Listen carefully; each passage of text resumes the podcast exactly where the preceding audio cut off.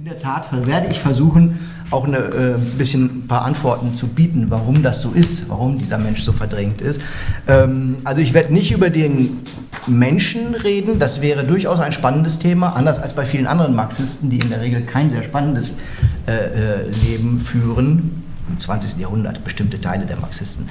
Äh, ähm, bei Kofler ist das ein bisschen anders, aber ich will, werde da nicht drüber reden, sondern ich habe mir vorgenommen, über seine Philosophie, die wesentlichen Grundlinien seiner Philosophie zu reden wirklich das in den Fokus zu stellen, aber nur, weil mit großer Wahrscheinlichkeit sind hier einige, die nun gar, nicht, gar nichts wissen, wirklich nur ganz, ganz grob die, die, die, die äh, groben Eckdaten seines Lebens, damit man ihn halbwegs einordnen kann.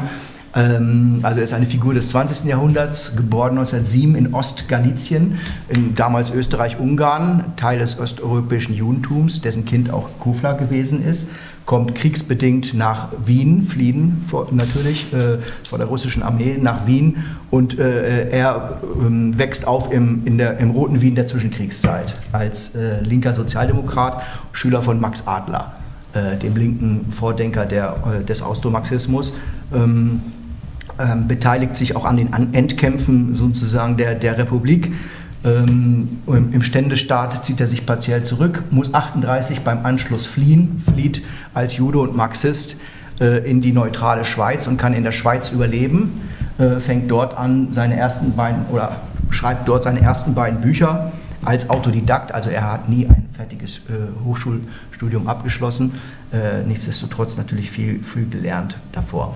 Und äh, kommt dann, überlebt in der Schweiz, kommt 47 mit viel Enthusiasmus in die noch nicht DDR nach Halle, äh, wird hier promoviert, habilitiert und wird in Halle ein, ein, eine Führungsfigur sozusagen eines damals noch relativ unorthodoxen SED-Marxismus und als solches äh, äh, tritt er auf und nimmt sich auch die Freiheit ausgiebiger Bürokratiekritik, also schon sehr früh, 49, 48, 49, 50, wird deswegen geschasst, äh, mit Berufsverbot belegt und äh, anschließend äh, zur Flucht nach Westdeutschland gezwungen, äh, ähm, wo er dann mehr schlecht als recht mit seiner Frau überlebt in den 50er, 60er Jahren, weil er bei, Sozi bei Sozialdemokratie und Gewerkschaften nicht wirklich ankommt und schon gar nicht in der, in der, in der Universitätslandschaft. Und äh, ist aber in den 50er Jahren und 60er Jahren einer der, der wichtigsten deutschen Marxisten der Nachkriegszeit und wird dann quasi ein bisschen von den 68ern teilweise wiederentdeckt und teilweise auch nicht. Äh, ähm, kommt Anfang der 70er Jahre im Alter von 65, also im Rentenalter, kommt er nochmal an die Universität nach Bochum äh, äh, und lehrt dort bis 1991, bis ihn mehrere Schlaganfälle dann äh, äh, sozusagen weitgehend außer, außer Betrieb äh, stellen und wo er dann 95 stirbt. Das ist so ganz grob zur Einordnung ähm, der Person Kofler. Wie gesagt, ich habe mir vor, vorgenommen, die, seine Philosophie, den Kern seiner Philosophie darzustellen an fünf großen thematischen Blöcken. Man, kann, man könnte viele Kleinigkeiten thematisieren, auf die ich nicht eingehe. Was weiß ich, von, von, vom Ideologiebegriff über seine äh, interessante Theorie der Bildung. Also alle solche Sachen, die eher äh, irgendwo drinstecken im Werk. Also es ist ein sehr reichhaltiges Werk, hat, ich glaube, über 40 Bücher geschrieben. Äh, auf, auf äh, alles dieses gehe ich nicht, will ich nicht im Detail gehen, sondern ich will die großen Linien aufzeigen und die haben sondern einen systematischen Charakter und sie haben auch gleichzeitig einen historischen Charakter. Also die Entfaltung seines Marxismus, wie ich ihn jetzt vorstelle, ist auch eigentlich eine biografische Entfaltung bei ihm. Also es hat nicht nur einen systematischen Charakter, sondern eben auch diesen äh, biografischen Charakter. Und äh, anfangen muss man, um ihn äh, äh einführend zu charakterisieren, als, als Figur, als Philosoph, ähm, denke ich, in dem Sinne, dass er versucht hat, Ende der 40er Jahre äh, begonnen natürlich schon in den 30er Jahren, aber mit, mit seinen Büchern Ende der 40er Jahre, Anfang der 50er Jahre, eine Rekonstruktion des historischen Materialismus, also des Marxismus, eine Erneuerung der marxistischen Theorie äh, äh zu, zu liefern. Und er steht äh, äh, mit, diesem, mit diesem Ansatz nicht bewusst, also ihm war das nur teilweise bewusst damals, äh, aber unbewusst steht er in einer bestimmten Tradition und das ist die Tradition der 30er, 40er Jahre, als es ein, äh, ein, so der sogenannte westliche Marxismus aufkommt, also eine intellektuelle Erneuerungsströmung, der Versuch, ähm, den Marxismus so ein bisschen von seinen, von seinen sozialdemokratischen und seinen stalinistischen Tendenzen der 20er, 30er Jahre wieder zu befreien, ein Stück weit. Also von den äh, großen Figuren auf der einen Seite des, des Kautskis Marxismus, der prägend wurde für die Sozialdemokrat, den sozialdemokratischen Marxismus, auf der anderen Seite natürlich den stalinischen Marxismus, den Marxismus-Leninismus. Das sind die, die beiden äh, großen Strömungen in den 20er, vor allen Dingen dann in den 30er Jahren. Dagegen äh, äh, formieren sich einzelne Intellektuelle, und zwar europaweit, äh, Figuren, die man heute kennt, Ernst Bloch, ähm, Herbert Marcuse, Horkheimer Adorno, Henri Lefebvre und Jean-Paul Sartre in Frankreich äh, und viele andere, die dazu nennen werden. Das sind alles Figuren, die in der Regel in den 30er Jahren begonnen haben, am Rande der Strömung und, und teilweise auch ganz allein so äh, ähm, sich um marxistische Philosophie zu, zu kümmern und diese zu versuchen zu erneuern. Und in diesem Kontext, man, was man später dann den westlichen Marxismus äh, genannt hat, steht auch, auch Kofler, äh, auch da nur ganz knapp gesagt, äh, inhaltlich kennzeichnet diesen westlichen Marxismus, dass äh, man auf den jungen Marx zurückgreift. Anfang der 30er Jahre werden die äh, berühmten Pariser Manuskripte, der sogenannte humanistische Marx, entdeckt. Äh, ähm, darauf stürzen sich diese, diese, diese relativ jungen Intellektuellen damals und natürlich auf die Wiederentdeckung von Hegel. Hegel war eine Persona non grata im sozialdemokratischen und auch im stalinistischen Marxismus. Äh, ähm, und damit verbunden natürlich die Wiederentdeckung, vor allen Dingen, wofür Hegel steht, natürlich der Dialektik, ähm, also der, der sogenannten Subjekt-Objekt-Dialektik. Das sind so, so ganz grobe, gibt natürlich noch viele andere Charakteristika, aber alle diese Leute, ganz unterschiedliche Art, wie sie im Einzelnen auch sein mögen, eint eigentlich, dass sie auf diese Figuren zurückgreifen und versuchen damit den, den, den, den Gehalt des Marxismus nochmal neu zu durchdenken und auch, auch neu zu formulieren und man versucht, sich abzuwenden gegen einen äh, vermeintlich bloß anschauenden Materialismus, der die Welt nur anschaut ähm, und vor allen Dingen dann verbunden ist mit einem sehr, wie es damals heißt, mechanistischen Determinismus. Also ne, diese ganze alte Geschichtsteleologie, äh, ähm, das alles entsprechend vorherbestimmt ist, äh, was man in einem sozialdemokratischen Marxismus findet, auch im stalinistischen Marxismusverständnis. Und hier wird versucht, eben, die, was man später auch ein bisschen nicht ganz elegant, aber versucht mit dem, mit dem Begriff des subjektiven Faktors wieder zurückzuführen in den Marxismus. Ähm, und dahinter verbindet sich eben eine, eine bestimmte Auffassung von Dialektik. Ähm, Dialektik als eine, eine, eine Erkenntnismethode, als eine spezifische Erkenntnismethode, die eben nicht nur, die, nicht nur irgendein Objekt oder eine Realität oder eine Geschichte anschaut, sondern ähm, so heißt es dann immer, dass dieses dialektische Denken eigentlich sich als Moment dessen versteht, was es zu begreifen versucht und eben nicht nur zu begreifen, sondern auch zu verändern versucht. Also dialektisches Denken bedeutet hier immer als, als ein, ein Akt der Erkenntnis, der eben mehr ist, der eben nicht nur, nicht nur Wissenschaft ist, nicht nur Erkenntnis von etwas, was außer einem ist, sondern immer eben auch ein Akt der Veränderung und damit eben letztendlich eingreifendes Handeln. Das Denken eben auch ein, ein Aspekt von äh, Theorie, ein Aspekt von Praxis wird. Ähm, dass äh, Dialektik eingreifendes Handeln auch bedeutet. Und äh, das kann man eben ähm, von heute aus betrachtet auch rubrizieren. Das ist hier ein, ein Marxismusverständnis, ähm, wie es dann, dann genannt wird, der Praxisphilosophie. Also es ist eine Philosophie, die eben nicht vergisst oder, oder, oder die eben mehr sein will als nur Philosophie im, im klassischen alten Sinne der Aufhebung der Philosophie, also im klassischen alten marxistischen Sinne. Und äh, mit, dieser, mit, diesem, mit, diesen, mit dieser Form von, von Erkenntnismethode, dialektischer Erkenntnismethode, ist natürlich verbunden eine unglaubliche Aufwertung von, von Begriffen, die bis dahin eben auch nur eine etwas untergeordnete Rolle spielen und vor allen Dingen natürlich die, äh, der Begriff der, des Bewusstseins, also was, was ist eigentlich bewusstes Sein, äh, der Begriff der Theorie und, und was damals einem auch sehr stark aufkommt, äh, verbunden damit äh, der Begriff der Ideologie und der Ideologiekritik. Also man nimmt einfach äh, ähm, das, was die Leute sagen und denken, sehr viel ernster als bis dahin, weil man eben nicht mehr sich im, im äh, im Besitz sozusagen der ewigen Wahrheit weiß, sondern weil man auf die Leute äh, äh, entsprechend zugehen will und eben auch äh, ernst nehmen will, was, was die Leute denken. Und ähm, da man ja als Marxist weiß, dass das nicht nur, aber viele eben auch in Form von Entfremdung äh, leben in diesen Gesellschaften, ist es immer eben verbunden mit einer Form von Kritik, von Ideologiekritik. Und ähm, da beispielsweise Horkheimer, Adorno wären natürlich die klassischen Vertreter dann einer, einer modernen Ideologiekritik. Also da hat man das drin. Das hat man aber eben bei all diesen genannten Figuren eigentlich mehr oder weniger immer dabei, auch bei Leo Kofler. Und äh, um sozusagen seine, seine Sicht auf diese, diese, den Kern von, von Dialektikverständnis, von Subjekt-Objekt-Dialektik ähm, sozusagen zu veranschaulichen, hier nur ein, ein ganz kurzes Zitat. Für Kofler äh, äh ist eben, also Kofler versteht unter der Subjekt-Objekt-Dialektik Zitat, eine Beziehung, in der die subjektive Tätigkeit ebenso Bedingung für das Entstehen der objektiv gesetzlichen Gegebenheiten ist, wie auch umgekehrt die objektive Gesetzlichkeit Bedingung für die subjektive Tätigkeit. Also das soll nur andeuten, in welche Richtung dieses dialektische Denken äh, äh meint gehen zu müssen.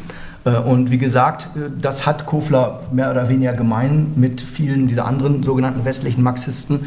Aber äh, fast alle dieser westlichen Marxisten haben eigentlich individuelle Noten oder besondere Duftmarken hinterlassen. Also das ist ja nur jetzt ein ganz grobes Feld, was ich aufgetan habe. Das ist ja eigentlich noch viel weiter. Und äh, äh, jedes Individuum hat eigene Sachen dann vertieft und besonders betont. Und äh, wenn man fragt, was hat eigentlich Kofler besonders betont in diesem Kanon, ähm, was zeichnet ihn besonders aus, dann kann man sagen, dass seine Originalität eben in der Betonung der Rolle des Bewusstseins in der Geschichte liegt.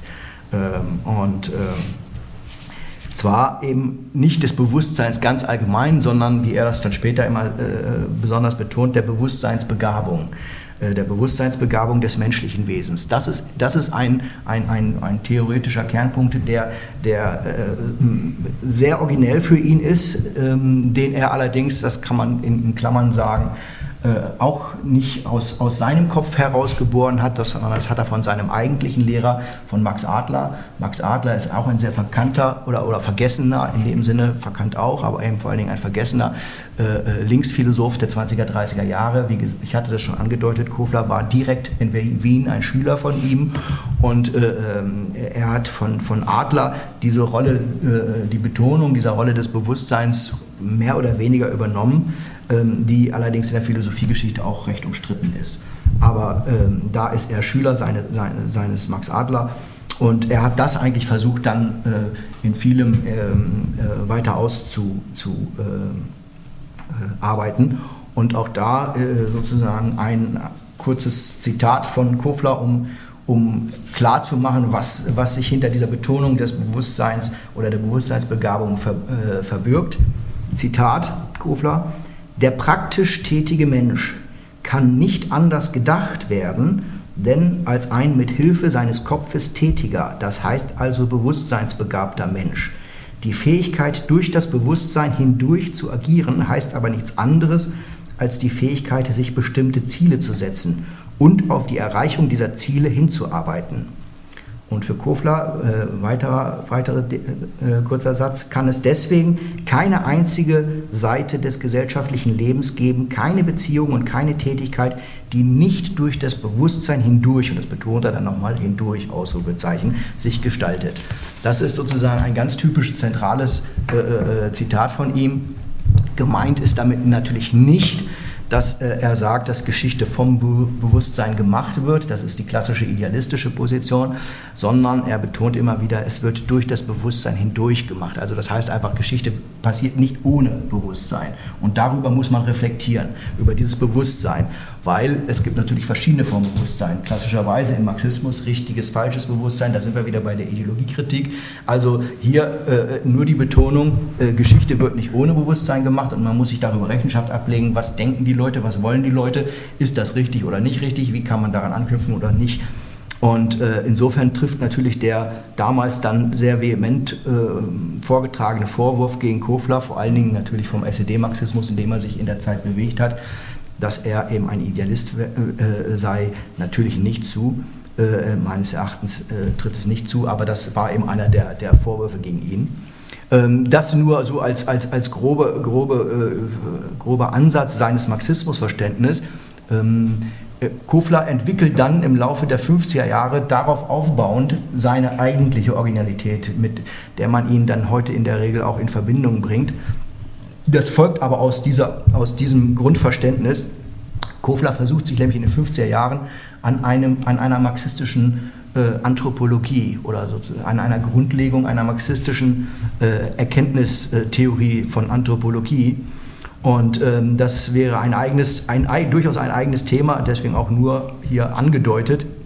Also Kofler ist, äh, ähm, versucht, ähm, sozusagen eine marxistische Sichtweise auf die Anthropologie, auf die philosophische Anthropologie zu, zu äh, formulieren und erfasst sie. Das, damit ist er durchaus bei den wenigen, die sich um solche Fragen kümmern, äh, positiv rezipiert worden. Er fasst äh, dieses sein Verständnis als, hm, das ist so sein Begriff davon, ähm, als Wissenschaft von den unveränderlichen Voraussetzungen menschlicher Veränderung. Also Anthropologie heißt für ihn die Wissenschaft von den unveränderlichen Voraussetzungen menschlicher Veränderung. Da steckt da, da, in diesem, da, in der Clou steckt da drin, wenn man sich das auf der Zunge zergehen lässt, kann man es glaube ich erahnen. Äh, das heißt, äh, er gehört natürlich auch zu den Marxisten, die sagen, die anthropologischen Grundlagen des Menschen bestimmen natürlich nicht seine Geschichte. Aber äh, äh, ähm, der Mensch hat Geschichte, weil es anthropologische Grundlagen des Menschen gibt. Das ist eine kleine, eine feine, aber eine, eine, eine, eine treffende Nuance und erfasst deswegen eben die Anthropologie eben nicht als Gesellschaftswissenschaft, also das, was Gesellschaft erklären kann, was Geschichte erklären kann, sondern für ihn ist das eine, ist diese philosophische Anthropologie eine, eine so eine Art Metatheorie des Marxismus oder eine Art Hilfswissenschaft des, des Marxismus. Also es ist eine eigene Form, eine formale Anthropologie, die eben nicht der direkten Anleitung zum Handeln dient, wie das so schön immer im Marxismus heißt, äh, ähm, äh, aber nichtsdestotrotz wichtig für ihn ist. Warum ist sie wichtig? Auch das äh, natürlich vollkommen verkürzt hier. Diese Grundlegung einer philosophischen Anthropologie ist für ihn vor allen Dingen aus zwei Gründen wichtig. Dass, also dass, dass sich Marxisten darum kümmern sollen. Zum einen sagt er, alle bürgerliche Sozialphilosophie, alle, eigentlich alle menschliche Sozialphilosophie, wenn man nur lange genug darüber nachdenkt, arbeitet mit, mit, mit, Bildern vom Menschen, mit Menschenbildern, mit dem Verständnis, wie der Mensch ist. Und äh, entsprechend müssen Marxisten äh, sich auch darum kümmern, weil äh, auch nicht nur, nicht nur in, der, in der Wissenschaft, sondern selbst in der Politik, im Alltag, eben mit diesen Menschenbildern Politik betrieben wird. Es gibt also bürgerliche Menschenbilder sehr unterschiedlicher Art, die versucht er dann auseinander zu, zu, zu äh, ähm, zu untersuchen. Und er sagt, äh, in der Regel sind es sehr repressive Menschenbilder. Es sind zum Teil für ihn in, seinem, in seiner Wortwahl nihilistische Menschenbilder, die also den Menschen für unfähig halten zur Emanzipation. Ähm, aber es gibt zum Beispiel auch pseudosozialistische Menschenbilder. Also sozusagen auch in der sozialistischen Bewegung gibt es Menschenbilder, die, wo er sagt, äh, äh, wenn, man, wenn man sich die untersucht, dann sind die eigentlich, äh, dann dienen sie eher der, der, der Repression oder der Ausgrenzung. Also er sagt, es gibt in diesen Gesellschaften, in denen wir uns bewegen, immer Menschenbildern und man muss sich damit auseinandersetzen um diese repressiven Menschenbilder, um diese, diese, diese pessimistischen Menschenbilder, um denen was entgegensetzen zu können, um sozusagen daraus die, die marxistische Utopie äh, äh, zu retten in, in einem gewissen Sinne. Das ist sozusagen das eine, die Abwehr dieser, dieser bürgerlichen und auch pseudosozialistischen Menschen, Menschenbilder. Das ist ein, für ihn eine ganz zentrale Aufgabe seiner, seiner Grundlegung der Anthropologie. Der zweite, der zweite Aspekt ist natürlich, bietet ihm äh, oder liefert ihm diese Auseinandersetzung mit den anthropologischen Grundlagen selbst so eine Art äh, ähm, ja, humanistisches Menschenbild, wie er es dann entsprechend nennt. Also so eine Art politisch-ethischen Maßstab, die eben, der eben deswegen wichtig ist, weil dieser Maßstab, diese politische Ethik eine Rolle spielt in der Frage, warum kritisieren wir eigentlich die Gesellschaft, in der wir leben? Was finden wir an der so grundsätzlich falsch oder nicht? Auch da sagt er, da kommen wir natürlich, da können wir vieles anbringen, äh, äh, was überhaupt nichts mit Anthropologie zu tun hat, aber wir kommen immer auch an einen Punkt, wo es um Menschenbilder geht und wir müssen selber sagen, letztendlich diese Gesellschaft fördert ein Menschenbild, das wir eben nicht wollen und wir haben ein anderes Menschenbild und daraus gibt sozusagen ein, ein, ein, auch einen Maßstab der Kritik an dieser Gesellschaft. Und das hält er für zentral und wichtig. Und nicht nur für, für, den, für die Kritik an der Gesellschaft, sondern eben auch so eine Art politisch-ethischen Maßstab äh, äh, für emanzipative Praxis. Also was darf man eigentlich, wenn man diese Gesellschaften überwinden will oder nicht? Auch das ist sozusagen, auch dafür ist eine Reflexion über die anthropologischen Grundlagen von, für ihn von zentraler Bedeutung. Äh, äh, da geht es eben wirklich um eine konkrete Utopie. Also für ihn ist die Anthropologie, so kann man, kann man auch wieder paradox zuspitzen sagen, für ihn ist eigentlich die Überlegung über die anthropologischen Grundlagen, also das Ewige am Menschen, ist der Versuch eigentlich eine Utopie zu formulieren. So, ja, also das ist als Möglichkeit steckt das in der Menschheit drin und wenn wir das als Möglichkeit erkennen, ist das unsere Utopie, auch da, dorthin irgendwann zu kommen. Das ist, das ist sozusagen der Punkt äh, ähm, für ihn, was die Nutzenanwendung angeht. Äh, wie gesagt, das ist natürlich alles jetzt extrem grob und kurz und so, aber wenn man auf die heutige Situation rekurriert, kann man das relativ schnell, äh, äh die Aktualität dieser Frage kann man relativ schnell, glaube ich, äh, formulieren. Äh, was ist für ihn das humanistische Menschenbild? Also wie formuliert er das? Wie, wie, wie begreift er das? Und dann kann man sagen, für Kofler ist, und das ist gute, gute alte sozialistische Tradition im gewissen Sinne, ist der Mensch eben anthropologisch und auch historisch betrachtet ein kollektives, ein immer schon vergesellschaftetes und strukturell aufeinander angewiesenes Wesen, also ein Gattungswesen. Äh, aber, und das ist das Besondere, ein Gattungswesen, das sich nur in der Gemeinschaft und durch die Gemeinschaft vereinzeln kann. Also er sagt nicht, dass der Mensch eine Masse ist, sondern er sagt natürlich, Menschen sind Individuen, aber diese Individuen können sich eigentlich nur in der Gemeinschaft auch wirklich als Individuen vereinzeln. Das ist, das ist im Kern dieses humanistische Menschenbild, äh, was äh, sofort auffällt oder, oder deren, deren Substanz sofort auffällt, wenn man es mit dem heute prägenden, bei uns prägenden Menschenbild vergleicht, dem sogenannten neoliberalen Menschenbild. Was ist das neoliberale Menschenbild? Da im neoliberalen Menschenbild ist der Mensch eben der flexible, mobile, universell verfügbare und allzeit bereite einzelne Mensch, die berühmt-berüchtigte Ich-AG äh, das vereinzelte Individuum als Unternehmer und Einzelkämpfer, der seine individuellen Ressourcen im Wettlauf der Warenförmigkeit gegen andere mobilisiert.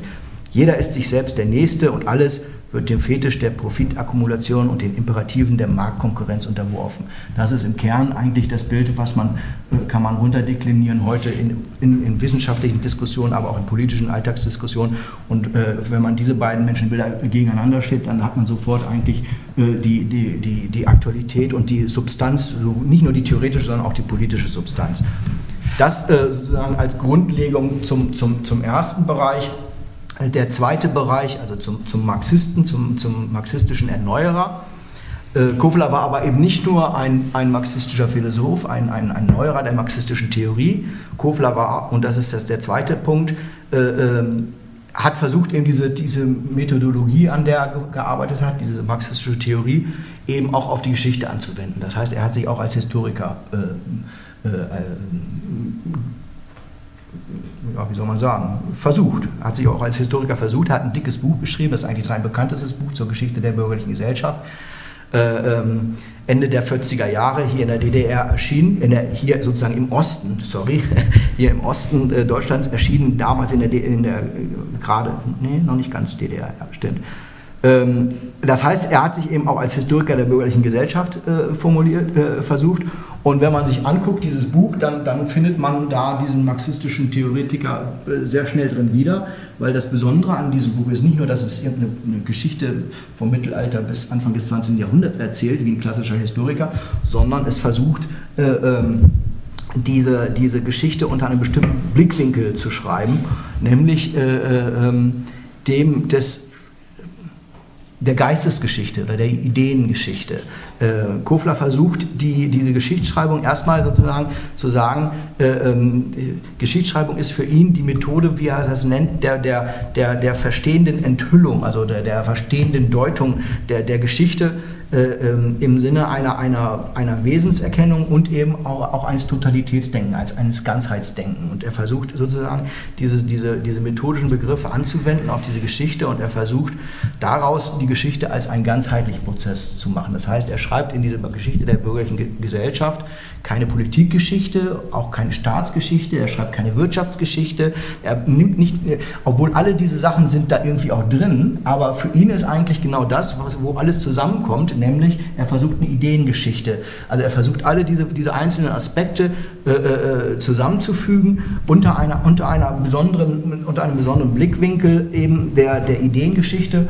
Und zwar, und da kommt sozusagen wieder das Humanistische durch, äh, unter dem Blickwinkel des alten frühbürgerlichen Programms einer allseitigen Entfaltung der menschlichen Gattungspersönlichkeit. Das ist das alte frühhumanistische radikale Programm, was eben im späten Mittelalter aufkommt und er versucht, diese Geschichte quasi diese Ideengeschichte durch die Bank zu, äh, wegzulesen, im Sinne von, äh, äh, äh, dass er versucht, eine Ideengeschichte dieses frühbürgerlichen Humanismus und seines Schicksals bis zum Anfang des 20. Jahrhunderts zu schreiben. Und das ist eine sehr originelle äh, äh, Herangehensweise gewesen damals und auch heute immer noch relativ originell. Und äh, er kommt bei dieser Betrachtung, wie gesagt, es ist ein dickes Buch, es wurde viel gelesen wegen eben der, der faktischen Sachen, aber das machte gar nicht das, den wirklichen Gehalt dieses Buches aus. Ähm, in dieser, der Nährwert dieses Buches ist eigentlich, dass er versucht, äh, den sehr widersprüchlichen Charakter dieses, dieses bürgerlichen Humanismus herauszuarbeiten in der Geschichte. Also sozusagen, er versucht auf der einen Seite zu zeigen, dass dieser frühbürgerliche Humanismus ein unglaublicher weltgeschichtlicher Fortschritt gewesen ist, weil er zum ersten Mal in der Geschichte der Menschheit die Individuen programmatisch befreit hat. Hat gesagt, ne, das Individuum muss sich frei machen von allen Zwängen persönlicher Abhängigkeit, von, von, von, von traditioneller von, von traditionellen Hierarchien und so weiter. Das ist ja das alte frühbürgerliche Programm und das bürgerliche Freiheitsversprechen, das nimmt er ernst. Er sagt, das ist, das ist ein wirklicher welthistorischer Fortschritt, das muss man, das muss man Lobpreisen, das ist, äh, da äh, kann er sich gar nicht genug drüber äh, entsprechend auslassen. Doch gleichzeitig, und das ist eben das andere Originelle bei ihm, zeigt er eben gleichzeitig auf, äh, dass eigentlich schon von Beginn an, seit dem Aufkommen dieses frühbürgerlichen Humanismus, dieser Humanismus äh, einen blinden Fleck hat, ein, ein, ein wirkliches Loch und dass das historisch, politisch äh, eine große Rolle gespielt hat, hat dann in der, in der weiteren Geschichte, nämlich die unkritische und affirmative Haltung des Bürgertums gegenüber dem Privateigentum. Äh, im Weit, also natürlich nicht des, dem einzelnen, sondern dem Privateigentum an gesellschaftlichen äh, Produktionsmitteln. Äh, diese Haltung, und das, das ist eben das Besondere an diesem Buch, er versucht an diesen frühbürgerlichen Denken, also all den großen Namen, die, man, die einem da einfallen, versucht er aufzuzeigen, auf der einen Seite, wie fortschrittlich sie waren, wie emanzipativ, wie revolutionär sie waren, und gleichzeitig versucht er immer wieder aufzuzeigen, sie sind alle an einen, an einen Punkt gekommen, wo, äh, äh der darauf hinauslief, zu sagen, dass diese Freiheit eigentlich nur den Leuten zusteht, die entweder Besitz oder Wissen haben die sozusagen einen bestimmten, ein bestimmten, äh, äh, bestimmtes Verständnis von Privateigentum haben. Das heißt, er zeigt auf, dass schon, schon in den frühen Phasen dieses bürgerlichen Denkens äh, Leute, die arbeiten, die keinen Besitz haben, Leute, die, die, die wie man nennt es heute sozusagen, die, wie nennt man die heute, die, die bildungsarmen Schichten. Das ist ein wunderbarer Begriff dafür. Sozusagen, we, wem Bildung fehlt, der darf eigentlich nicht wählen. Das ist eine Haltung, die, das zeigt er durch die, durch die Geschichte auf, das ist für ihn zutiefst bürgerlich. Und äh, ähm, das ist die, dieser Widerspruch, den arbeitet er heraus, sehr, sehr treffend. Und äh, er sagt, Sozialisten und Marxisten haben genau diesen Widerspruch aufzudecken und weiterzutreiben. Warum? Dahinter steckt natürlich nichts anderes als das äh, äh, jetzt wieder politisch ideengeschichtlich betrachtet, dass das Verhältnis, also dieses widersprüchliche Verhältnis zwischen Humanismus und Eigentum ist nichts anderes als das widersprüchliche Verhältnis von Demokratie und Liberalismus. Das Bürgertum ist liberal, aber es ist nicht demokratisch und das zeigt er der, im Durchgang durch die Geschichte. Das Bürgertum in seiner Geschichte hat niemals gewollt, dass die ganze breite äh, Bevölkerungsmehrheit sozusagen partizipiert, sondern es war liberal. Sie wollten sozusagen, sie wollten äh, äh in ihren Kreisen äh, partizipieren, äh, äh, demokratisch teilhaben, aber ähm, Arbeitende, Frauen, Sklaven, alles, was einem da so einfällt, eben die Mehrheit der Bevölkerung waren bei allen bürgerlichen Denkern immer ausgeschlossen. Dies, und das versucht er sozusagen ideengeschichtlich, aber auch realhistorisch nachzuzeichnen.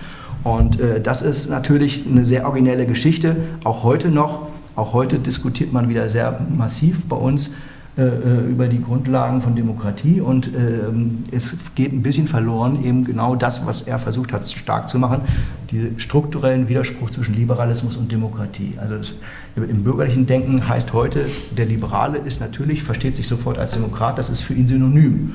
Und das Interessante ist, äh, äh, für den Marxisten ist es natürlich nicht synonym, sind es zwei unterschiedliche Sachen. Und das Spannende ist eben, dass auch wenn wir als auf die linken Debatten gucken, äh, die vertreten die meisten Linken heute die These, eigentlich sind Demokratie und Liberalismus eins und eigentlich lehnen wir eigentlich beides ab. Weil okay, da könnte man jetzt ins Detail gehen, ich stelle das mal so in den Raum, aber das, das beherrscht auch das, das linke Denken noch heute und ähm, führt natürlich zu bestimmten äh, durchaus negativen Konsequenzen.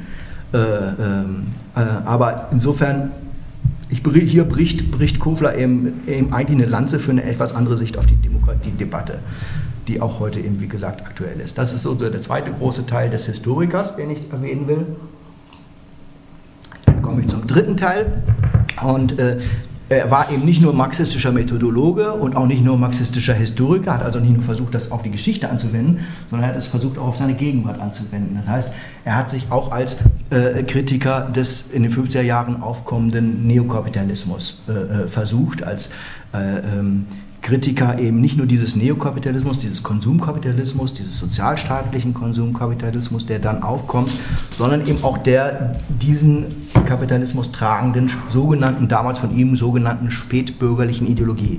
Also er hat versucht, diese historischen äh, Analysen eben auf die Gegenwart äh, anzuwenden, auf die wie es er immer genannt hat oder wie er und viele andere es genannt haben. Heute haben wir natürlich eine etwas andere Perspektive auf die spätbürgerliche Klassengesellschaft.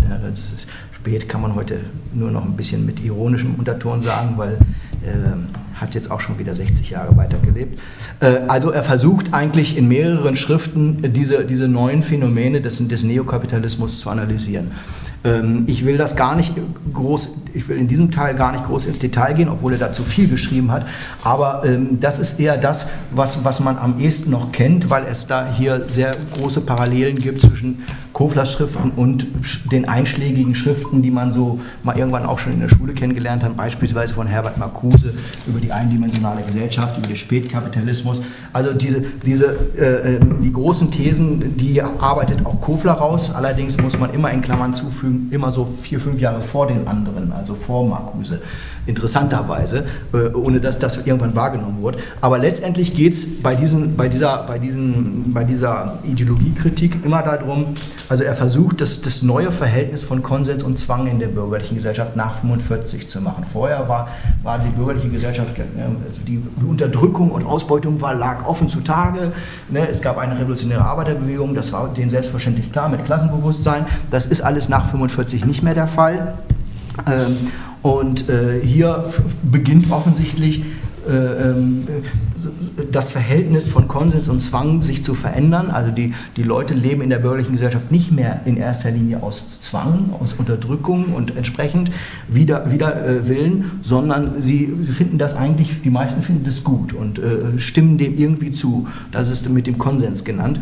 Ähm, das heißt, hier beginnt die Diskussion, die man aus anderen marxistischen Debatten kennt, äh, Hegemoniediskussion. Also der Begriff der Hegemonie beginnt in den 60er Jahren äh, äh, en vogue zu werden. Warum? Weil eben sich etwas verändert hat in dieser Gesellschaft, in der bürgerlichen Gesellschaft, weil äh, die Zustimmung der, der Beherrschten nicht mehr nur wesentlich über Zwang läuft, sondern mittlerweile eben auch über den Konsens. Und das untersucht auch Kofler sehr detailliert, sehr fein und äh, ähm, beschreibt eigentlich wie viele andere eben dass natürlich es neue Konsummöglichkeiten gibt, neue Freiheiten, äh, Sachen, die er durchaus ernst nimmt, all das. Also es gibt wirkliche Fortschritte, aber gleichzeitig versucht er immer wieder zu betonen, äh, äh, diese Fortschritte werden natürlich erkauft mit einer freiwilligen Integration in diese Gesellschaftsverhältnisse, damit, dass, dass man nur konsumieren kann, wenn man vorher lange Zeit mal asketisch gearbeitet hat und auch nachher wieder dann wieder asketisch wird. Also Konsum ist nie etwas Durchgehendes, sondern wechselt sich ab und man verzichtet eben, um sich etwas leisten zu können und man leistet sich dann wieder was mit, dem, mit der Konsequenz des folgenden Verzichts. Also letztendlich sagt er, es gibt hier viele Fortschritte, die zu, äh, zu äh, verzeichnen sind, aber es ändert sich nichts am grundsätzlichen Charakter dieser Gesellschaften am grundsätzlichen Klassencharakter dieser Gesellschaften. Es gibt auch in diesen Gesellschaften oben und unten, es gibt Leute, die hochkommen und die meisten, die nicht hochkommen, äh, äh, solche Sachen und immer diese, die Form von ja, individueller Rationalität, mit der nun in dieser Konsumgesellschaft gelebt werden kann, ist immer noch und äh, zwangsläufig eben verbunden mit, mit kollektiver Irrationalität. Das heißt, die Gesamtgesellschaft läuft in eine ganz andere Richtung, als, als die Individuen das vielleicht mögen und, und auch äh, ähm, wollen. Und äh, er versucht also hier äh, diese, eigentlich diese bürgerliche, humanistische Sozialphilosophie weiter zu verfolgen und stellt fest, es verändert sich nach 45 da etwas grundlegend. Obwohl er ja schon vorher von dieser Widersprüchlichkeit immer geredet und auch die herausgearbeitet hat, sagt er, äh, ähm, das Bürgertum beginnt nun etwas, äh, äh, ähm, was in, in der Qualität, Qualität neu ist, nämlich es lässt eigentlich alle diese alten Traditionen von, von äh, bürgerlichem Humanismus fallen, grundsätzlich fallen. Ähm, und er sagt, dass dieser Konsens, der jetzt herrscht in dieser Gesellschaft, ist kein Konsens, dass sich alle gleich sind, in dem Sinne, dass das nun äh, Gesellschaften sind, die als Ziele anzuvisieren sind, sondern der neue Konsens ist eigentlich ein negativer Konsens. Man ist sich eigentlich nur einig, dass man alles andere nicht will. Aber das, was man hat, äh, ist nicht mehr, ist, ist kein positives Ziel. Und äh, ähm, er versucht also hier zu beschreiben, die, diese Entwicklung des bürgerlichen Humanismus weiterzuschreiben. Und auch hier ein, ein kurzes Zitat von ihm ähm, von 1960, also wo er sagt eigentlich, äh, diese alte Idee der, der allseitigen Entfaltung der menschlichen Gattungspersönlichkeit wird nun endgültig eben auch, auch als Philosophie, auch als politische Idee fallen gelassen. Äh, und in diesem Konsumkapitalismus ähm, ist, hat sich eben etwas auch ideengeschichtlich grundsätzlich verändert. Und zwar, Zitat, die Welt ist für das Bürgertum nur noch nützlich, äh, profiterträglich, sonst ist sie leer und sinnlos geworden. Die übrig gebliebene, gebliebene Freiheit ist nicht mehr die Freiheit, Ideale zu verwirklichen und den Menschen zu erhöhen. Wer dies noch will, wird verdächtig, Ausrufezeichen, sondern die Freiheit der Konkurrenz, des Urwalds. Im Grunde ist alles erreicht, es hat Geschichte gegeben, aber es gibt in Zukunft keine mehr. Zitat Ende, Kofler 1960. Äh, wer sich ein bisschen auskennt in der damaligen Zeit, das, da beginnen die Debatten vom sogenannten Ende der Ideologie, vom Ende der Geschichte.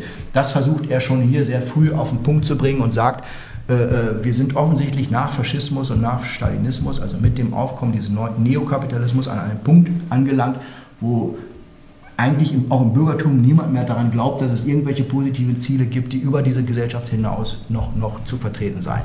Das ist eben äh, äh das ist die, die Konsequenz seiner, seiner Analysen und die ist für ihn natürlich deswegen wichtig und da kommt der Bezug wieder zu, auch zur Anthropologie zurück, äh, weil er sagt, nun beginnt das bürgerliche Denken nicht nur das fallen zu lassen, sondern sie müssen das ja irgendwie begründen.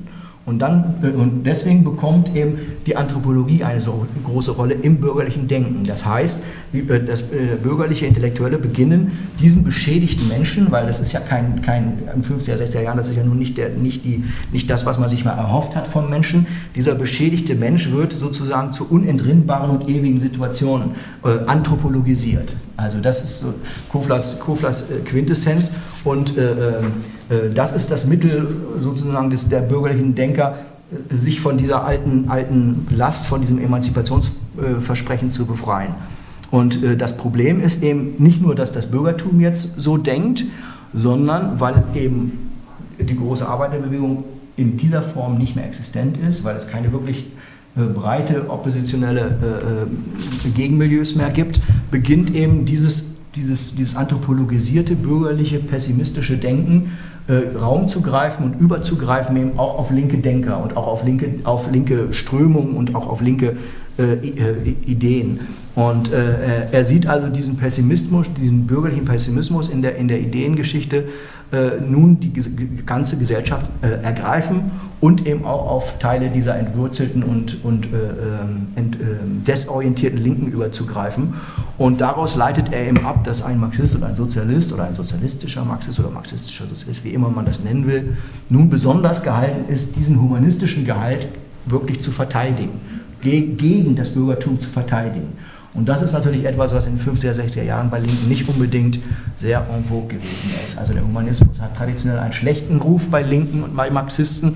Und Kofler ist nun jemand, der sagt, nein, damit müssen wir brechen, wir müssen das geradezu, wir müssen diesen Humanismus retten gegen das Bürgertum und äh, wir, müssen es, äh, wir können es nur gegen das Bürgertum retten, wenn wir auch diese antihumanistischen Tendenzen in der Linken bekämpfen. Wenn wir sagen, das ist ein Fehler, äh, äh weil für ihn natürlich auch stalinistisches Denken und stalinistisches Handeln zum Beispiel ein Ausfluss ist von antihumanistischem Denken. Äh, und das ist äh, sozusagen die besondere, die besondere äh, die Wendung, die, die Kofler hier nimmt. Und ähm, das ist der eine Punkt. Äh, der andere Punkt ist, den ich noch kurz abschließend sagen will zu, dieser, zu den Analysen zum Neokapitalismus. wie gesagt, ich habe gesagt, es hat sehr große Ähnlichkeiten zu diesen Arbeiten, die in den 60er Jahren von vielen anderen geschrieben wurden. Äh, ähm, da gibt es sich nicht viel, aber in einem unterscheidet es sich dann doch. Ähm, vor allen Dingen natürlich, wenn man an Leute wie Herbert Marcuse und seine Analysen, die wirklich sehr wirkmächtig geworden sind in den 60er, 70er Jahren, äh, er, Kofler unterscheidet sich darin, dass er vor allen Dingen eben die bestimmte Fallstricke dieser, dieser äh, Versuche der Interpretation vermeidet. Also die Begriffe, ähm, ähm, wir sind damit groß geworden, die Begriffe der verwalteten Welt, der eindimensionalen Gesellschaft, des integralen Etatismus, alles interessanterweise Begriffe, die aus der aus dem Umfeld der Frankfurter Schule, also oppositionellen Denkern kommen, äh, die so ein herme etwas hermetisches Bild der geschlossenen, des geschlossenen Niedergangs machen. Da sagt er eben, äh, das ist falsch, das ist eben nicht richtig, das ist, das ist selbst ein Ausfluss von Pessimismus, wenn man das so sieht. Äh, ähm, ähm, und er versucht das eben, eben anders zu formulieren, obwohl er die Phänomene, um die es da geht, durchaus beachtet. Also ne, Konsumismus, Bürokratisierung, Verstaatlichung, Oppositionslosigkeit, alle diese Phänomene untersucht auch Kofler, aber er sagt, es endet eben nicht in dieser, in dieser Form von Verzerrung, äh, äh, was viele Linke da behaupten. Und äh, damit hat er natürlich in den 50er Jahren, Ende der 50er Jahre ein Problem. Ähm, äh, wenn mit all diesen Analysen, damit komme ich zum vierten, vorletzten Punkt, äh, der, der, ich nenne es die Kritik der Arbeiterbewegung. Also er ist nicht nur marxistischer Methodologe, nicht nur Historiker, nicht nur äh, sozusagen Gesellschaftsanalytiker, sondern er beginnt dann auch noch, nicht, er beginnt, er hatte auch schon vorher drin, aber jetzt erst recht, er wird auch noch zum Kritiker äh, sozusagen oppositioneller Strömungen. Das ist eine durchaus eigenständige Sache. Das heißt, äh, für Kofler ab Anfang der 50er Jahre be be bekommt die Kritik der organisierten Arbeiterbewegung eine besondere Rolle. Äh, und das heißt für ihn der zwei großen Hauptströmungen, natürlich der Sozialdemokratie und der, der, kommunistischen Bewegung. Beide kritisiert er in mehreren Schriften, durchaus auch wieder sehr ideengeschichtlich orientiert, aber nicht nur, äh, und, und sehr eigenständig. Ähm, auf der einen Seite ist Kofler einer der ersten im, im deutschen Sprachraum, der ersten systematischen äh, Stalinismuskritiker Anfang der 50er Jahre. Und auf der anderen Seite ist er einer der einzigen, der wenigen in 50er Jahren, die auf dem berühmten Weg der Sozialdemokratie nach Bad Godesberg sozusagen eine philosophische Kritik versuchen, die nicht nur sagen, das ist ein politischer Verrat und so, sondern die versuchen, die, Grund, die, die, die Theorien, die die Sozialdemokraten damals vertreten haben, und das war der sogenannte ethische Sozialismus von Willy Eichler und anderen Leuten, Kofler versucht, diese Philosophie äh, philosophisch zu kritisieren. Also das ist eine besondere eigene Note. Äh, ähm, man, man, findet ihn also in den 50er Jahren sowohl als Stalinismuskritiker äh, äh, und auch als äh, Kritiker sozialdemokratischer Anpassungspolitik.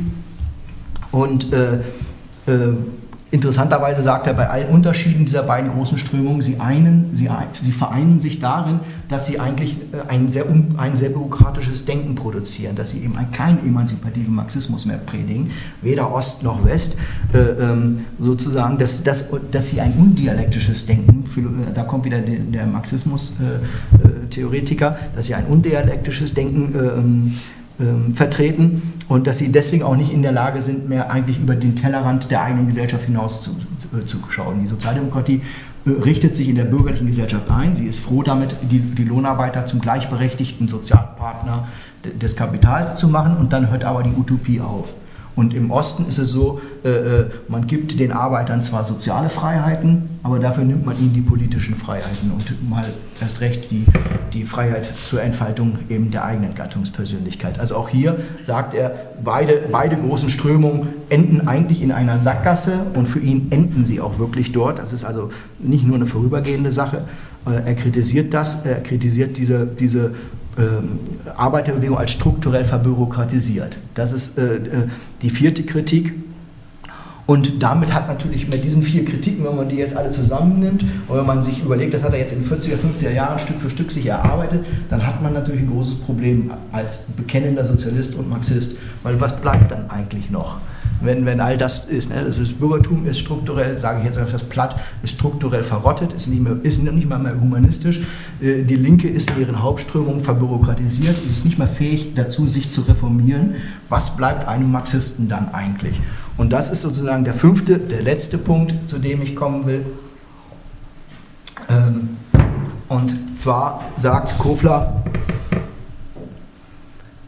wenn es so ist, dass diese beiden historischen Hauptprotagonisten der sozialistischen Bewegung, Sozialdemokratie und Kommunismus, für ihn also wortwörtlich historisch versagt haben, dann muss man sich darüber im Kopf machen, was, was kommt. Und äh, auch da ist, ist, gibt es interessante Parallelen natürlich zu einem, einem, einem, einer Figur wie Herbert Marcuse, der eine ähnliche Fragestellung hatte, aber Kofler gibt eine etwas andere Antwort. Äh, auch Kofler sagt, was wir brauchen, ist eine neue Avantgarde.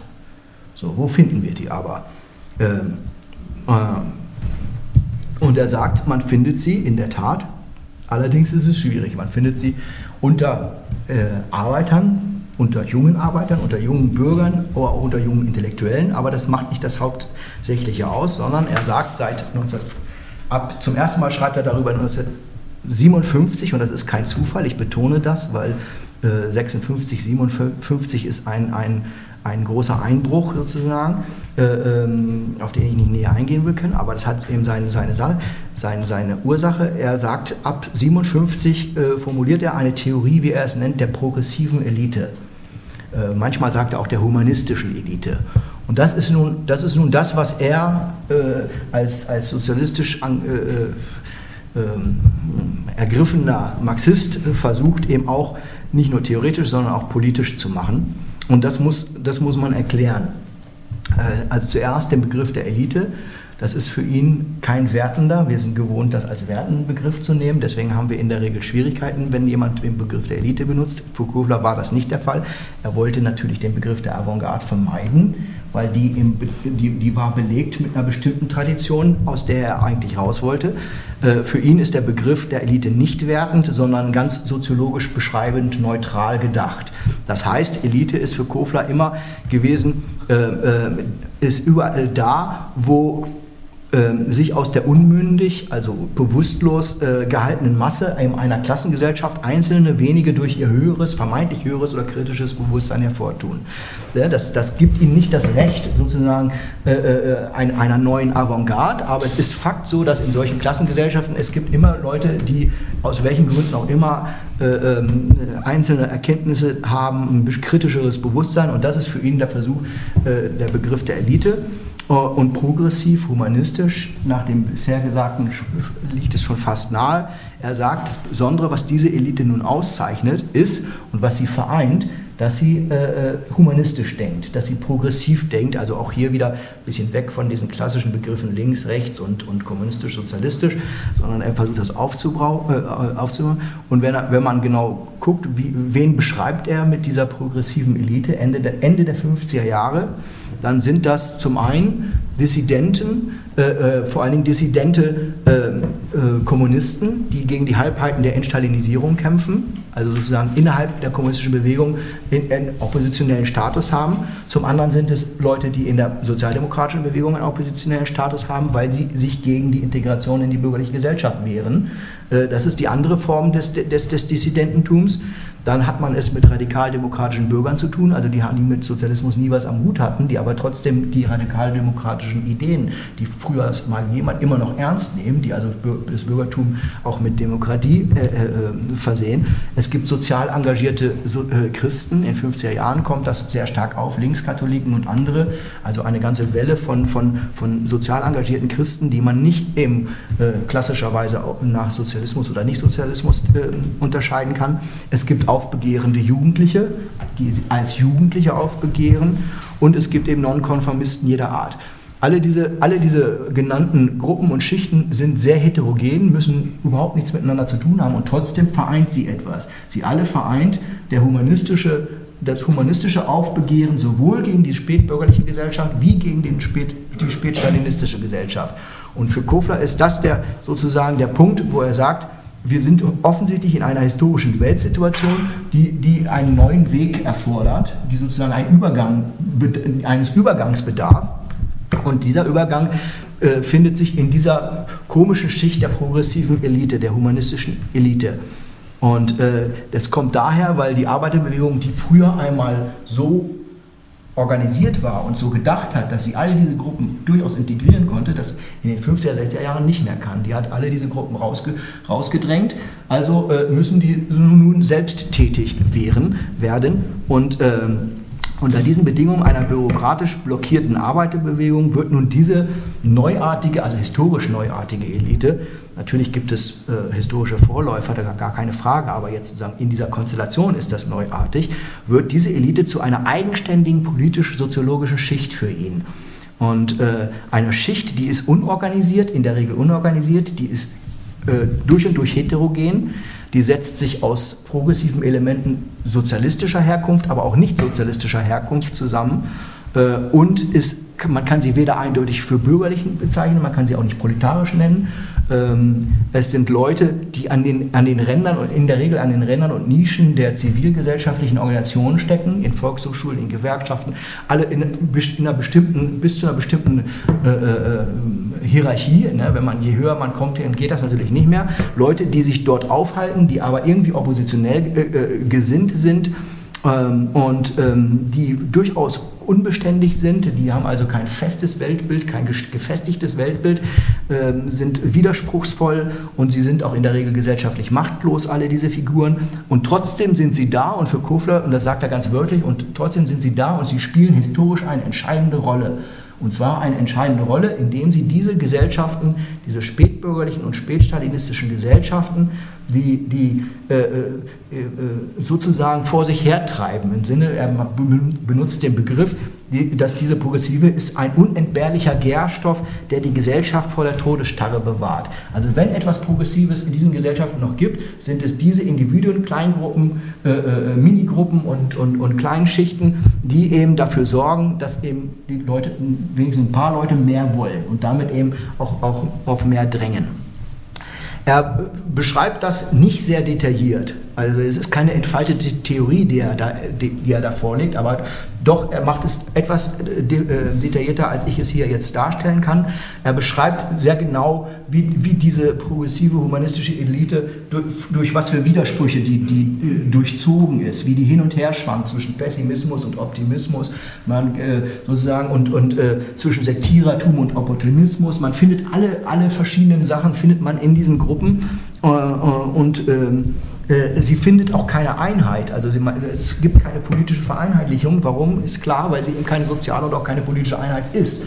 Und trotzdem sagt er, obwohl sie eben so nicht im, im, klassischen Sinne wirklich politisch, äh, äh, historisch machtvoll werden kann, ist sie trotzdem genau das, wo in dieser Gesellschaft, in diesen Gesellschaften heute der Fortschritt sozusagen beheimatet ist. Und das ist die Schicht, äh, ähm, die er progressive Elite nennt, humanistische Elite nennt.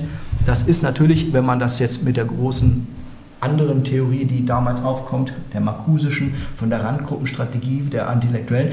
Das unterscheidet sich, das ist in vielem ähnlich, aber es unterscheidet sich dadurch, dass Kofler eben sagt, nein, es ist nicht nur die Jugend oder es ist nicht nur die Jugend, die sich nun gegen alle Alten wenden soll, sondern man findet diese unterschiedlichen Figuren in allen, in allen Schichten und in allen Gruppen und äh, sozusagen, und die Aufgabe ist dieser, dieser Leute für ihn als, als Geschichtsdenker, ist eben ganz wesentlich äh, nicht eine neue soziale Bewegung zu begründen, sondern eine, sozusagen die alte soziale Bewegung neu wieder zu, zu rekonstruieren. Also er sagt, solange es eine bürgerlich-kapitalistische Klassengesellschaft gibt, kann diese äh, äh nach allen marxistischen Erkenntnissen nur durch eine breite Arbeiterklassenbewegung äh, gestürzt werden.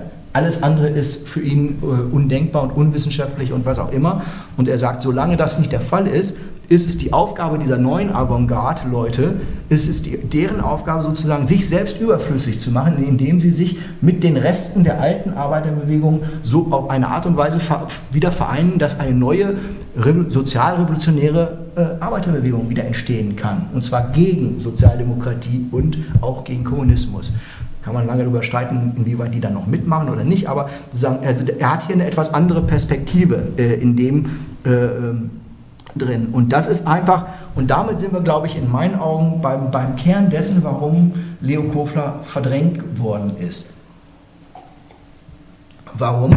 Weil, was er macht, Ende der 50er Jahre, was man nach, nach, wunderbar nachvollziehen kann, er macht sich eigentlich zu einem Vordenker der neuen Linken. Also das, was man in, ab den 60er Jahren die neue Linke nennt, das, äh, die Beschreibung, die er liefert, ist passen hundertprozentig darauf. Und er meint auch diese Leute, das kann man auch nachzeichnen. Also er, er macht sich selbst zum Theoretiker der neuen Linken, ähnlich wie ein Herbert Marcuse, aber er, macht, er geht einen anderen Weg und er nimmt eine originelle Wendung, weil er sagt diesen neuen Linken, ihr seid historisch im Recht. Ihr, ihr, seid, ihr seid die Kräfte des Fortschritts. Das ist, das ist sozusagen die, die klassische markusische Position. Aber er sagt gleichzeitig, sagt er, aber hütet euch davor, euch zu ernst zu nehmen. Ihr seid nicht in der Lage, diese Gesellschaft umzuwälzen. Das kann nur eine große, erneuerte Arbeiterbewegung. Und eure Aufgabe ist es, euch als progressive Elite, als humanistische Elite sozusagen wieder selbst äh, äh, äh, aufzulösen, indem ihr euch mit diesen Gruppen vereinigt. Und genau das haben natürlich große Teile der neuen Linken nicht hören wollen, weil sie haben eben das Neue in der neuen Linken betont und nicht das Linke. Und damit hat man ein Problem. Das ist das eine. Das ist das eine Problem. Ähm, das heißt, ähm, Kofler hat diese Leute, hat deren Bewegung theoretisiert, aber er hat ihnen gleichzeitig etwas Dickes zugemutet äh, damit. Das ist das eine. Und das andere ist, was, was dann wirklich entscheidend wurde dafür, dass er vergessen und verdrängt wurde. Ähm, ich habe das angedeutet. Äh, er sagt, was macht diese progressive Elite aus? Das ist keine Sache, die, die, da bekennt man sich nicht zu. Man hat nicht irgendwie, eine, wie er das sagt, eine Knopfloch, Knopflochblume, die, die, die einen ausweist als, als progressive Elite, sondern die muss man sich im Alltag immer wieder neu erwärmen. Warum? Durch seine humanistische Sensibilität, durch seine Fähigkeit, die, die Humanist, das humanistische Erbe gegen das Bürgertum und auch gegen diese nicht humanistischen linken Traditionen zu erkämpfen. Also er, er formuliert einen inhaltlichen Punkt und er sagt, äh, es muss einen sozialistischen Humanismus geben. So, und äh, äh, man kann und man, man, darf es, man dürfe sich nicht mit Linken und mit Marxisten sozusagen äh, abfinden, die das nicht teilen, die also pessi selber pessimistisch sind, die selber in seinen Augen pessimistisch angefressen sind vom bürgerlichen Zeitgeist. Und damit meint er natürlich nicht nur, aber nicht zuletzt die zentrale Gruppe äh, von, von linken Denkern äh, in den 60er Jahren, die, die dann zu den, zu den Hegemonen der Diskussion werden, die Frankfurter Schule. Er, er wirft äh, äh, Horkheimer und Adorno, vor allen Dingen Adorno und dem jungen Habermas, äh, schon Anfang der 60er Jahre eigentlich vor, ihr seid zwar progressive Intellektuelle, ihr seid Teil der progressiven Elite, aber ihr neigt ganz mächtig zum Pessimismus, gelegentlich sogar zum Nihilismus. Und das, wenn, wenn, ihr, wenn, wenn, wenn, die, äh, wenn die progressive Elite sich nicht davon trennt und wenn sie sozusagen keinen Kampf dagegen führt, dann hat sie ein Problem. Das heißt, er ruft äh, äh zum, zum Hegemoniekampf innerhalb der progressiven Linken auf. Äh, und äh, damit wendet er sich natürlich genau gegen die Vordenker, die dann zu den Vordenkern der, der 68er Linken werden. Das heißt, äh, äh, ähm, äh, vor allen Dingen natürlich Adorno, wie gesagt, Habermas, aber teilweise auch Marcuse. Und damit begeht er natürlich einen Tabubruch oder damit begeht er ein wirkliches Problem, weil die jungen Linken, die 68er Linken, äh, äh, so reime ich mir das zusammen, aber hat mir bisher keiner widersprochen, haben, stehen natürlich vor dem Problem. Die sind alle, wenn man sich das historisch überlegt, äh, egal ob, ob wie auch immer, also alle verschiedenen Strömungen sind irgendwie durch die Schule der Frankfurter, der, der, der, der, der kritischen Theorie gegangen in den 60er Jahren. Äh, bis hin zu, zu, zu Leuten wie Rudi Dutschke, die also gar, die gar nicht irgendwie, die sehr fern davon stehen. Aber selbst die, so, und dann kommt also jemand daher und sagt, ihr seid zwar historisch im Recht, aber ihr müsst euch von diesen, von diesen kritischen Theoretikern äh, äh irgendwie trennen, ihr müsst eine andere kritische Theorie erarbeiten. Und das ist etwas, womit diese 68er positiv oder, oder positiv gesprochen oder neutral gesprochen einfach nicht klargekommen sind, was sie nicht verstanden haben. Und negativ gesprochen haben natürlich gemerkt, viele gemerkt, äh, da stimmt irgendwas nicht. Und vor allen Dingen lassen wir uns halt nicht unsere, unsere, unsere Vordenker madig machen. Und das ist etwas, das kann man jetzt politisch, ideologisch, aber eben auch per, persönlich, biografisch durchaus nachvollziehen und auch nachweisen. Äh, äh damit äh, gerät Kofler in eine Situation, dass er von all den Leuten, die er eigentlich durchaus mit zum, mit zum Marxismus gebracht hat in den 50er, 60er Jahren, weil gerade auch die Frankfurter Schule Leute der, der zweiten Generation, die Generation von Oskar Negt, Alfred Schmidt und die großen Namen, die sind alle die haben alle ihren Marxismus interessanterweise und nachweisbar bei Kofler in den 50er Jahren gelernt, nicht bei Adorno. Äh, äh, aber die sind nun damit konfrontiert, dass ihr Lehrer Kofler sie zum Kampf gegen den Lehrer Adorno aufruft. Und was machen sie natürlich? Irgendwie begreiflicherweise, aber natürlich nicht ganz korrekterweise. Sie, setzen sich mit dieser Form der Kritik nicht auseinander, weil sie glauben, Kofler ist halt, das ist eine kommunistische Kritik. Es war ja damals üblich von kommunistischer Seite, die, die, die Marcuse und Leute auch entsprechend zu kritisieren. Und man hat Kofler einfach gesagt, okay, du bist also offensichtlich auch so ein alter Traditionalist.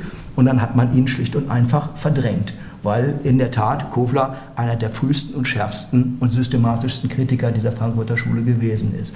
Und damit hat er eben einen Tabubruch begangen, der in unseren Gesellschaftsformen mit äh, äh, Verdrängung und Ausschluss äh, beantwortet wird.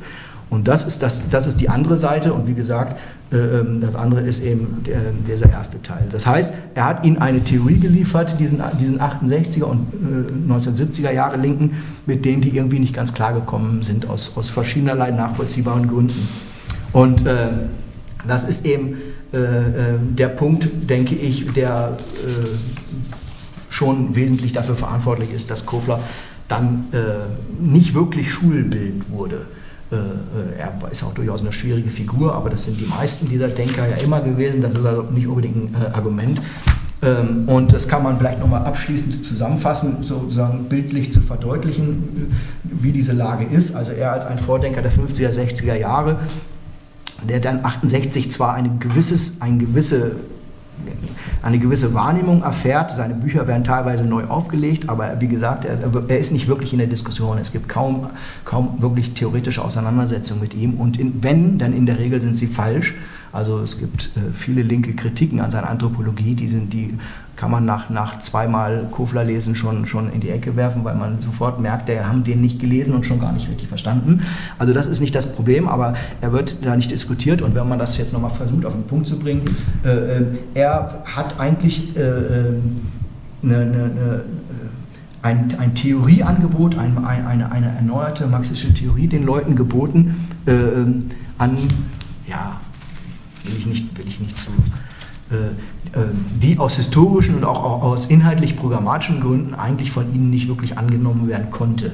So, aber dieses, das hatte natürlich Folgen, äh, in meinen Augen nicht unbedingt gute. Also das hat der deutschen Linken, wenn man das historisch und programmatisch betrachtet, nicht, glaube ich, wirklich gut getan, so eine Figur wie Kofler entsprechend zu ignorieren, ähm, weil einfach natürlich die Fragen die er mitgestellt hat oder die Antworten, die er auf, auf entscheidende Fragen der Zeit sozusagen mitgegeben hat, äh, in vielem originelle Abweichungen sind von dem, was, was andere damals linke Vordenker gemacht haben. Und ich glaube sogar äh, Antworten, die sich im, im Nachhinein als richtiger erwiesen haben als viele der linken Illusionen der 60er, 70er Jahre. Äh, also insofern war er, glaube ich, in manchem auch weiter. Nichtsdestotrotz bleibt es eben, dass das, äh, ähm, diese, diese diese, dieses Grundverständnis von ihm, äh, ähm, dass das sozusagen etwas da vor sich gegangen ist in den 50er Jahren, was einem weltgeschichtlichen Übergang äh, nahe kommt, wohin auch immer, dass das eben äh, äh zu, diesen, zu diesen Antworten äh, führt, die oder auch diese, diesen Fragen, die letztendlich seitdem nicht, nicht gelöst sind. Also man steht auch in vielem, natürlich nicht in derselben Form, aber in derselben Substanz heute vor denselben Fragen. Also wie sieht es aus mit dem, mit, dem, mit dem Bürgertum und der Demokratie, wie sieht es aus mit der Sozialdemokratie, sozialdemokratischem Denken oder wie sieht es aus mit dem Stalinismus? Alles das ist irgendwie weg von der, von der historischen Oberfläche und doch ist es noch da. Und, und wir, wir, sind immer noch an denselben Fragen. Wie ist es denn mit der mit letzter, letzter Gedanke, die Idee der progressiven Elite äh, äh, hat ein unglaubliches Comeback erfahren äh, ähm, in der berühmt-berüchtigten Theorie der Multitude. Äh, ne, von, äh, wie heißt da noch hier unsere das ist dieselbe Idee. Das ist eine gestaltlose, amorphe Masse, die, die äh, sozusagen oppositionell ist. Allerdings, auch hier wieder, muss man, finde ich, deutlich sagen, deutlich, äh, ähm, äh, bei, bei Negri hat das etwas sehr Irrationales. Also man weiß eigentlich nicht genau, wer da ist das eigentlich. Wer ist diese Multitude? Ist eigentlich vollkommen beliebig. Man weiß nicht, was sie wollen. Mit Kofler kann man relativ genau sagen, was, ist, was diese Multitude ist und was sie, was sie sozusagen macht, was sie nicht macht und was sie zu machen hätte. Und das ist natürlich auch das wieder eine, eine Herausforderung an die Diskussion, die, die einfach nicht, nicht, nicht stattgefunden hat. Und insofern lasse ich es jetzt einfach mal, ich habe sowieso schon überzogen, in, im Groben, im, äh, in meinem Versuch sozusagen den inneren Zusammenhang seiner, seiner Philosophie darzustellen.